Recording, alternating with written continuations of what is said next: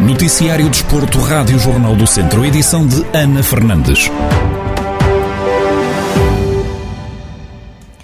Academia de Handebol de São Pedro do Sul vai discutir a quarta jornada do campeonato da segunda divisão diante o São Bernardo no próximo sábado. Dois pontos separam as duas equipas na classificação. A turma do Distrito de Viseu está em quarto, com sete pontos. Já os atletas de Aveiro estão em nono, com cinco. Carlos Pires, treinador da Academia, admite que o São Bernardo é uma referência e por isso vão ter um adversário muito difícil. São Bernardo é, será uma referência dentro desta zona. Portanto, é uma equipa que tem, nos últimos anos, acedido sempre à, à fase final para lutar pela subida à primeira divisão. Que este ano iniciou a época a disputar um play-off para esse efeito. Uh, obviamente, não, não o tendo conseguido, uh, apetechou-se uh, para, para o fazer. Inclusivamente, portanto, temos alguns atletas o ano passado tiveram o nosso plantel que estão no, no São Bernardo este ano e, e, como é lógico, será um adversário muito difícil de, de defrontar, ainda para mais em, em São Bernardo. Carlos Pires sublinha que vão lutar pela vitória, mesmo sabendo das qualidades do adversário, que diz serem muitas. Não nos impede de, de irmos lá e de lutarmos por, pelo resultado final e de lutarmos por um, por um, resultado, por um resultado positivo.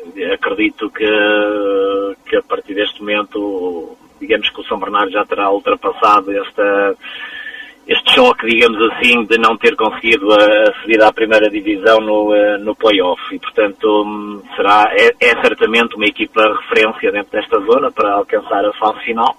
E, uh, e, e, relativamente a nós não será, não será diferente. Uh, é uma equipa, também ela, muito estruturada, com atletas que se conhecem há muitos anos, a maior parte deles vindo da formação do clube, com um modelo de jogo e uma identificação ao clube muito próprios.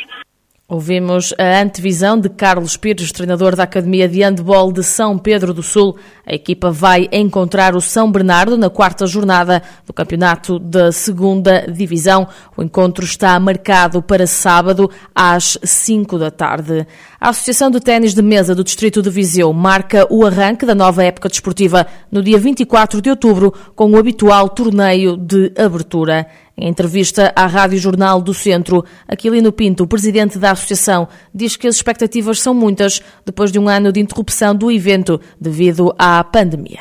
Nós estamos com, com, com grande expectativa, até porque eh, na época anterior não organizamos o, o, o torneio de abertura eh, por causa eh, da pandemia. Ehm, até ao dia 16 estão abertas as inscrições para que os clubes possam inscrever os seus atletas nos vários escalões.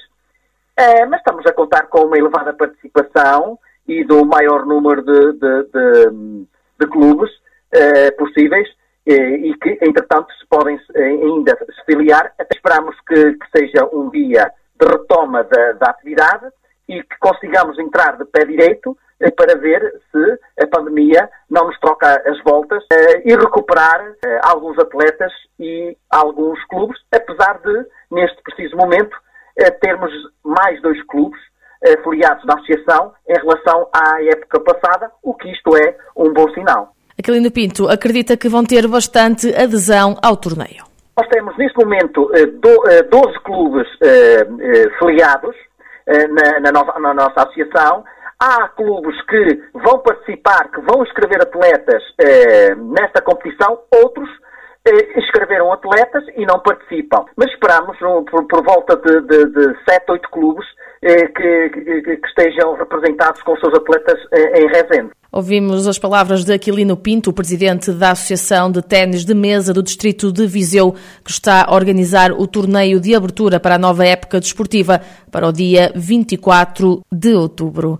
Os juvenis do Dinamo Clube Estação têm dois novos campeões da Zona Norte. Eva Seixas na categoria de menos 57 quilos e Gustavo Domingos na categoria de menos 42 quilos. Já os judocas João Esteves em menos 46 quilos e Dinis Souza em menos menos 60 quilos conquistaram o bronze. O Dinamo Clube de Estação esteve representado por oito judocas, seis juvenis e dois cadetes no campeonato da Zona Norte de Judo que decorreu em Anadia. O responsável pela secção de judo do Dinamo, Gonçalo Ginestal, mostra-se satisfeito com os resultados conquistados e com o apuramento para o campeonato nacional. Pois foi com muita alegria e satisfação que vimos eh, a retoma e falar na retoma da atividade desportiva para todos estes jovens. Relativamente aos resultados, nós estamos extremamente satisfeitos. Estão todos apurados para o Campeonato Nacional, que se realizará em Serenache no próximo mês de novembro,